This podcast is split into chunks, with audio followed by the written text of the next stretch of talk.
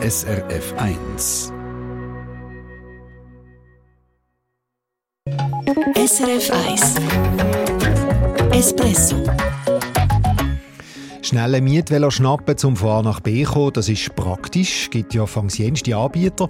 Beim vermieter Publibike muss man aber aufpassen wie ein Heftlimacher, dass das Velo richtig abschließt. Sonst ist es unter Umständen weg und die Rechnung dafür happig. Und dann haben wir es vom Geoblocking-Verbot. Das gilt seit einem guten Jahr und es gibt noch etwas zu tun. Es gibt noch ein paar schwarze Schafe und gegen die werden wir sicher vorgehen. Das sagt die Stiftung für Konsumentenschutz. Ich bin der Stefan Wüttrich. Guten Morgen. Publibike, das ist eben einer von den Anbietern, wo man unkompliziert Velo und E-Bikes mieten kann. Auch der ehemalige ETH-Student Rick Bettig schätzt das Angebot. Allerdings ist ihm vor gut zwei Jahren etwas passiert mit so einem Mietvelo. Es hat eine böse und vor allem teure Überraschung gegeben. Divon Hafner. Es war ein warmer Sommertag im 2020, also vor mittlerweile zweieinhalb Jahren, wo der ETH-Student aus Zürich sich ein Velo von Publibike geschnappt und in die Bodyfahrt abkühlen. Der Rick Bettig ist sich sicher, dass er das Mietvelo am Abend beim Zurückgehen an der Station richtig abgeschlossen hat.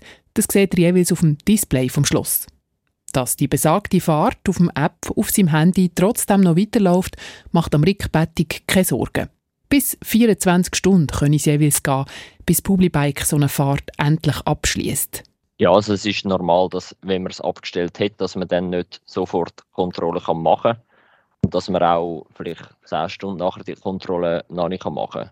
Der Rick Bettig denkt darum nicht mehr weiter an die offene Mietvelofahrt, bis ein E-Mail kommt von Publibike, dass das besagte Velo sei leider verschwunden. Konkret heisst es, Gemäß unserem System wurde bei der Rückgabe des Velos das Schloss möglicherweise nicht ordnungsgemäß geschlossen oder die Station hat das Velo nicht erkannt. Aus diesem Grund haben sie in ihrem Kundenkonto noch eine offene Fahrt. Natürlich ist es jetzt zu spät für eine Rückbettung, um an die Station zu schauen, was los ist. Und orten kann man das Velo auch nicht. Es hat nämlich keinen GPS-Tracker. Weil aber so verschollene Mietvelo häufig später doch wieder gefunden werden, schreibt ihm Publibike in einer E-Mail, wenn er innerhalb vom nächsten Jahr nichts mehr höre, sei der Fall für ihn erledigt. Es gehen Wochen und Monate ins Land. In der Zwischenzeit verkauft Post die defizitäre Firma Publibike an die ehemalige Führungscrew. Post verkauft Millionen Flop, liest man in den Schlagzeilen. Die Luzerner Zeitung redet von einem Millionengrab. Es ist mittlerweile weit über ein Jahr vorbei und der Rick Bettig hat das verschollene Velo längst vergessen. Da kommt dicke Post. Das vermisste Mietvelo sei definitiv nicht mehr vorgekommen, schreibt Publibike. Das mache ich bitte schön. 2000 Franken. Das war schon ein bisschen ein Schock. Also erstens mal ein höherer Betrag. Und zweitens, dass Publibike nach fast zwei Jahren plötzlich doch noch die hohle Hand macht. Er vermutet, dass Publibike mit so alten Fällen noch ein bisschen ihr Budget aufpoliert. Es wirkt halt so, als wäre es einfach am Geld eintreiben von den letzten Jahren. Und das ist ein weiterer Punkt, der mich stört. Ich meine, es ist ja dann nicht einmal mein Geld, sondern das von der Versicherung. Zahlt hat die 2000 Franken nämlich schlussendlich seine Versicherung. Er, in Anführungszeichen, nur einen Selbstbehalt von 200 Franken. Was für mich verkraftbar ist, aber natürlich ärgerlich, weil ich nach wie vor nicht der Meinung bin, dass der Schaden durch mich zustande gekommen ist und auch in dem Sinne das Ablaufen von dem ganzen Prozess. Jetzt könnte man sagen, blöder Einzelfall, Pech für eine Rick Bettig bzw. seine Versicherung. Aber nur ein paar Wochen vorher hat sich bei Espresso schon mal eine verärgerte Publibike-Kundin aus Bern gemeldet, mit der quasi identischen Geschichte. Im Gegensatz zum Rick Bettig hat sie ein E-Bike gemietet. Aber auch sie ist sich sicher, dass sie das E-Bike richtig abgeschlossen hat.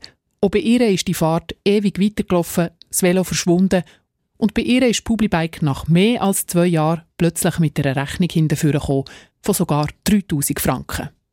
Hat Publibike ein Problem mit Velo, wo unzuverlässig schließen? Der Geschäftsführer und Mitinhaber von Publibike, der Markus Bacher, bestreitet das.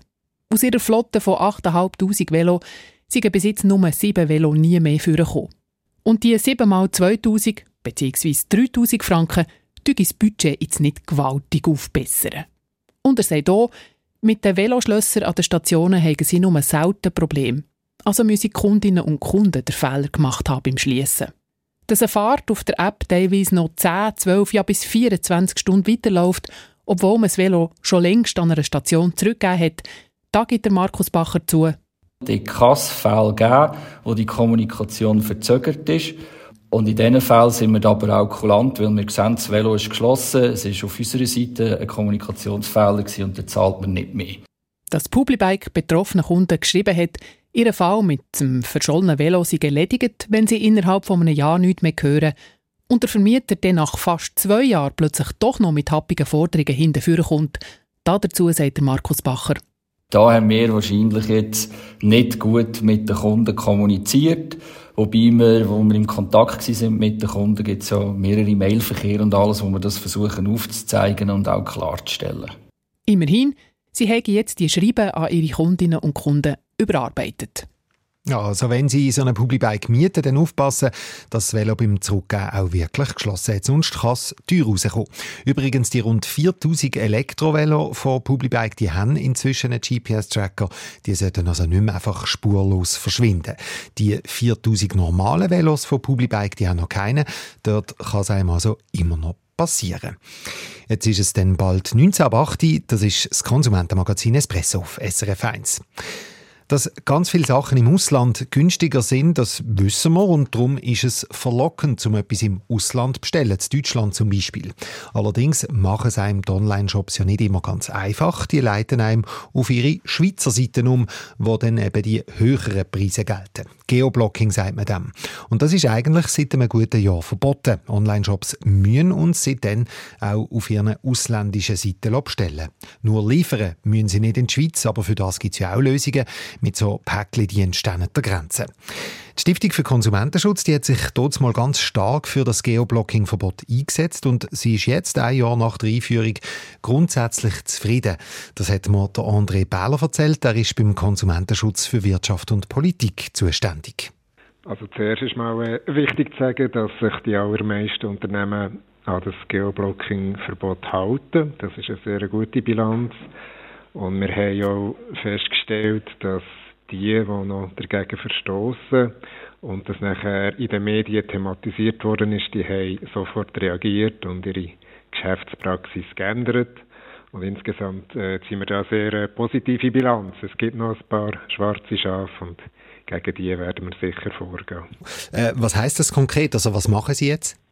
Ja, im nächsten Schritt äh, werden wir die kontaktieren, schriftlich, und auf die geltende Rechtslage aufmerksam machen und ihnen so die Chance geben, zu reagieren und auch ähm, ihre Geschäftspraxis eben den Schweizer Gesetz anzupassen. Das ist sicher ein erster Schritt und wir schauen mal, äh, was dann passiert und Nachher, wenn man ein bisschen weiterdenkt, möglich sind auch nachher rechtliche Schritte, aber wir machen jetzt einmal einen ersten Brief, der sicher äh, noch freundlich formuliert ist. Können Sie sagen, um wie viele Unternehmen das es etwa geht? Ja, wir werden rund 30 äh, Online-Shops anschreiben und nachher schauen, was da zurückkommt. Jetzt das langfristige Ziel von dem Geoblocking-Verbot ist ja, dass die hohen Schweizer Preise, also der sogenannte Schweiz-Zuschlag, dass der irgendwann verschwindet. Jetzt, ich habe vor dem Gespräch äh, gerade noch äh, ein paar Vergleiche gemacht äh, auf deutschen und auf Schweizer Seite von Online-Shops und da muss ich sagen, im Moment sind wir noch recht weit von dem weg. Also einfach ein Beispiel, der gleiche Pulli kostet bei einem grossen Online-Händler in Deutschland 70 Franken, in der Schweiz zahle ich 90 dafür. Also da dunkt mir, Ihre Rechnung geht noch nicht ganz auf. Ja, es braucht sicher Zeit und äh, gerade Kleiderbranche, die sind immer bekannt gewesen für äh, grosse Preisdifferenzen. Dort sind wir auch sehr unzufrieden mit der Situation. Aber jetzt haben die Schweizer Kunden die Möglichkeit, eben zum Beispiel bei einem deutschen Online-Shop zu bestellen. Die Lieferung muss zwar nicht in die Schweiz erfolgen, sondern nur nach Deutschland. Das heisst, man kann Jetzt, wenn man einen Pulli bestellt oder andere Kleider, kann man den äh, in Deutschland abholen. Es gibt so Shops äh, oder Lagerstellen an Grenzen, wo man das her herlassen, liefern Oder es gibt auch Anbieter, die einem die Waren direkt weiterschicken. Und es braucht einen gewissen Druck von den Konsumenten, dass man halt den Umweg geht und äh, wenn es sich lohnt, dann Sachen günstiger bei einem ausländischen Online-Shop bestellt. Und nur so werden die Preise auch in der Schweiz äh, ins Rutschen geraten. Weil wenn niemand mehr beim Schweizer Shop bestellt, dann kommen dort sicher Preise auch oben runter. Aber das braucht sicher gewisse Zeit, das ist ja so. Da geht es jetzt einfach mal um Waren, also eben Kleider zum Beispiel, die ich abstelle. Ein bisschen anders ist es ja bei Dienstleistungen. Also wenn ich zum Beispiel eine Reise äh, buchen dann kann ich die jetzt auch zum Beispiel beim gleichen Reiseanbieter zu Deutschland buchen. Das ist so und aus unserer Sicht ist das eigentlich der grösste Vorteil vom neuen Gesetz. Äh, nicht unbedingt die Warenlieferungen, sondern eben Dienstleistungen. Also Reise ist ein gutes Beispiel oder äh, die Miete von Ferienwohnungen oder Hotels oder wenn ich ein Auto miete, dort habe ich die gleichen Rechte äh, wie alle anderen, also wie ausländische Kunden und ich kann dort zum gleichen Preis die Dienstleistungen kaufen und das ist nicht selbstverständlich.